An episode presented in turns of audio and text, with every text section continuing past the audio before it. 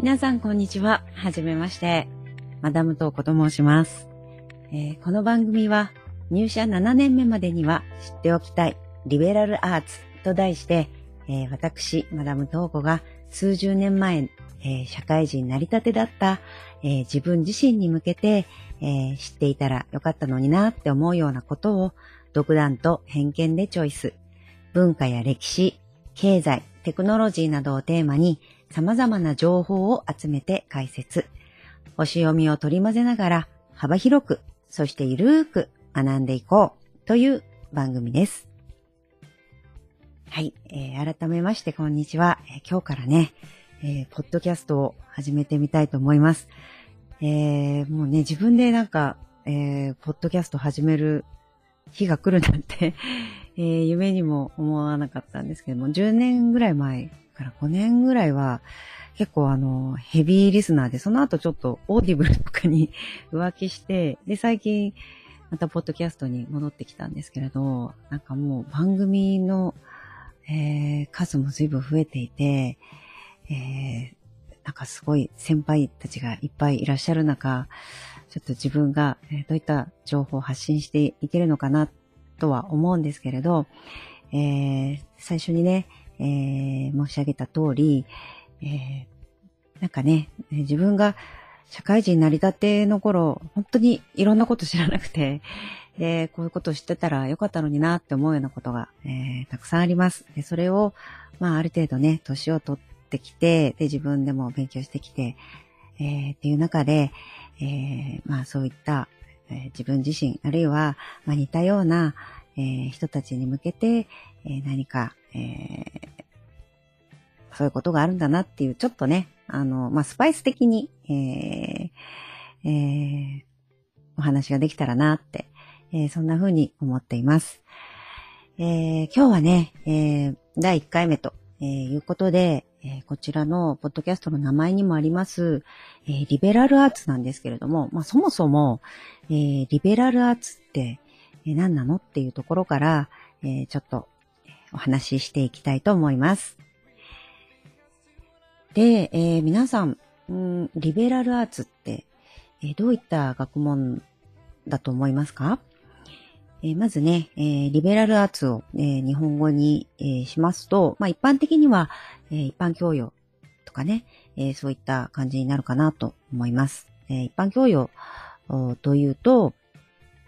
うん、例えば、え社会人になるとき、うん、就職をするようなときに、一般教養試験みたいな感じで、あの、社会に出てね、働いていくために最低限必要な知識持ってますか？っていうようなチェックをする。うん、あの、テストをするような、まあ会社さんも、もしかしてあるかと思うんですけれども、うん、まあそういった時に使う一般教養。えー、あるいは、えー、大学とかでね、一般教養課程みたいな感じで言うと思いますけれども、えー、だいたい1、2年生なのかな。えー、私が通ってた大学は、えー、私理系だったんですけれども、えー、理工学部はちょっとキャンパスが違った関係で、あの、1年生の時だけ、えー、理工学部生は、えー、一般教養課程だったんですね。あの、文系のえー、学生さんと一緒に。で、えー、その時に、えー、学んだこと、まあ、それが一般教養課程ということで、まあ、当時学んだことが、えっ、と、私が通ってた大学が、キリスト教系の学校だったので、キリスト教概論とか、あるいは、えー、第二外国語、えー、ということで、私はドイツ語かな。もう全く覚えてないんですけど、ドイツ語を取りました。あとは社会、社会学みたいなのも、えー、必須科目としてあったような気がします。まあ、つまり、えっと、まあ、2年生とかあるいは3年生以降に学ぶ専門課程、専門的知識に対する一般的知識という意味での、まあ、一般教養ですよね。はい。で、えー、一方、カタカナとかね、あるいは英語でいうリベラルアーツってどういうものかっていうと、えっと、市民生活で活躍する自由な個人のための必須の教育っていうことで、まあ、まあ似たような感じですよね。で、えっと、昔は、えもともとは、その古代ギリシャに端を発しているらしくて、ね、だからね、古代ギリシャっていうともう本当に、まあ、ポリスなんかが出てきたのが紀元前8世紀とされているので、もう本当にもう何千年も昔から、あの、こういった学問、リベラルアーツっていうのはあったっていうことなんですよね。で、あの、なんでね、その古代ギリシャの人たちが、あの、いろんな学問を、あの、勉強することが奨励されていたかっていうことなんですけど、これが結構面白くて、あの、ギリシャの人たち、まあ、当時の人たちっていうのは、えっと、基本的には、えっと、いろんな雑事は、その奴隷がだいたいなんか、平民、うん、自由民っていうのかな、えー、一人に対して二人ずつぐらいいたらしくて、で、そうする、で、まあ、それでその雑事をやってもらってたと。で、まあ、残りの時間を使って何をするかっていうことらしい、ことなんですけれど、えっと、人生のうちでね、えっと、2回はなんか軍役とか、あるいはなんかこう、裁、裁判官、陪審員とか、要するにその公的な仕事に携わらなきゃいけないんだけれど、まあそれ以外はとにかくすることがないと。で、あの、まあそういう公的な仕事もいつ回ってくるかわかんないから、その、て、なんていうのかな、その、あの、定まった定職に、あの、つくっていうことがでまあ、ある意味できないから、その、まあ、基本的なことは奴隷にやってもらって、いつ来ても、その準備万端、いつ来てもその対応できるように、あの、公的な職、職業に対応できるように、その、まあ、自分の体を開けておくっていうのかな。えー、ということだったらしいんですよね。なので、すっごい暇。すっごい暇だし、で、まあ、残りの時間は、その公的な職をちゃんと全うするために、だから最初に言った、その定義ですよね。市民生活で活躍する自由な個人のための必須の教育。まあ、そういった公職に就くための、えー、知識を得ましょう。まあ、いろんなことを勉強しましょうっていうことらしいんですね。だから、なんか当時の人たちって本当になんかこう、とにかく考えることいっぱいあるから、なんかこう、この宇宙をあの、砂で満たしたらどれくらいかかるかとか、あるいはそれこそ無限、無限大とかっていうのも、この時代に生まれてるし、あと、結構ね、あの、なんていうのかな、えっと、地動説的なそのコンセプトもこの当時に、あの、考えられてるらしいんですよね。だから、あの、すごく、そういう意味ではすごくリベラルアーツを学ぶっていうのは、理にかなってるし、なるほど、当時、あの、出てきたんだなっていうのは、あの、わかりやすいですよね。で、あと面白いのが、あの、古代ギリシャ語で、えっと、スコレーっていう言葉があって、これが今のね、学校のスクールの語源になってるらしいんですけれども、このスコレーっていうのは暇っていう意味らしいんですよね。だからその、暇だから暇、暇で、まあ、暇イコール勉強することみたいな。えー、っと、そういうことらしいですね。はい。なんかね、すごく、ちょっと面白かったので、えっと、脱線しちゃいましたけど、ご紹介しました。で、まあ、じゃあ、リベラルアーツが、まあ、そういう知識っていうことにな、なりまして、で、えっと、あと、ご紹介したい、まあ、今回のその、私のね、このポッドキャストの、えっと、名前の、うん、リベラルアーツっていうのは、まあ、どっちかっていうと、このリベラルアーツ教育みたいなところに、えー、関係してくるのかなっていう気もしてるんですけど、えっと、リベラルアーツ教育っていうのがね、まあ、最近本当にこれはよく言われてることで、で、えっと、まあ、アメリカなんかだと、もう本当に結構長いことね、プリンストン大学なんかは、あの、リベラルアーツ教育っていうのをすごい提唱してるし、うん。えっと、日本でもね、結構最近、東京大学なんかも、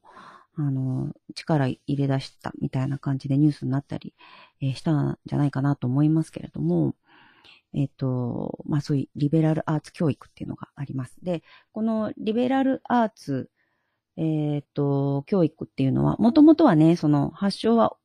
あの、ヨーロッパなんですけれども、えっと、ね、米国ですごく盛んで、最近ではね、えっと、最近、まあ、あえっと、ヨーロッパでも再浮上してきてるようですね。で、えっと、アメリカでは、そのリベラルアーツのカレッジ、専門カレッジっていうのがあって、で、なんか、4年間リベラルアーツ教育を受けて、で、その時に学んだことをもとに、その、その後大学に行くっていうのを前提に4年間、えっと、専門カレッジに行くみたいなんですけど、えっと、有名な人で言うと、オバマ元大統領とか、ヒラリー・クリントンさんとか、あと、スティーブ・ジョブズとか、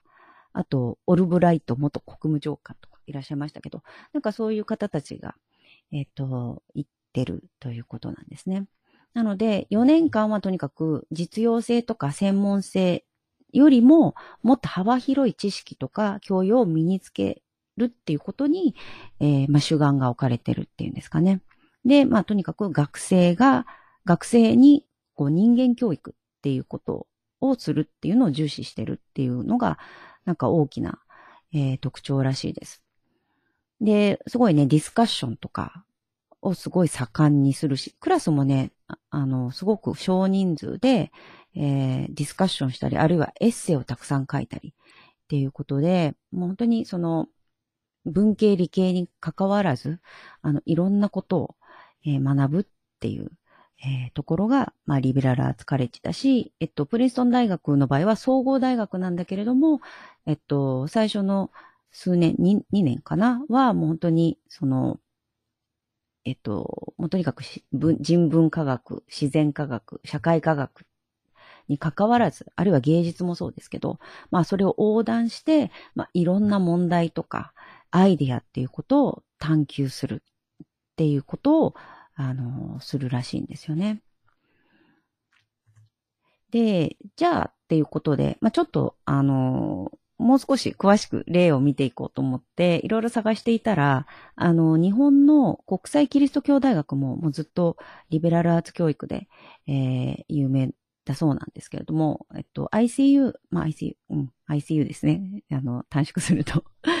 えっと、国際キリスト教大学 ICU の、えっと、ホームページを見ると、あの、結構面白い、えー、ページがありました。で、リベラルアーツを体験するっていうページがあるんですよね。で、すごくね、考え方がわかりやすかったので、えっと、ご紹介すると、えー、後でね、ポッドキャストの概要欄にもリンク先を貼り付けておきますので、まあ、ご興味のある方はね、ぜひ、えー、ご覧になっていただければなっていうふうに思います。で、そこに行くと、えっと、まず質問がしてあるんですよ。で、その質問がどういう質問かというと、一瞬はどれくらいの長さなのかっていうことを、が書いてあります。で、はあ、なるほど。一瞬とはどういう長さか。どれくらいの長さ？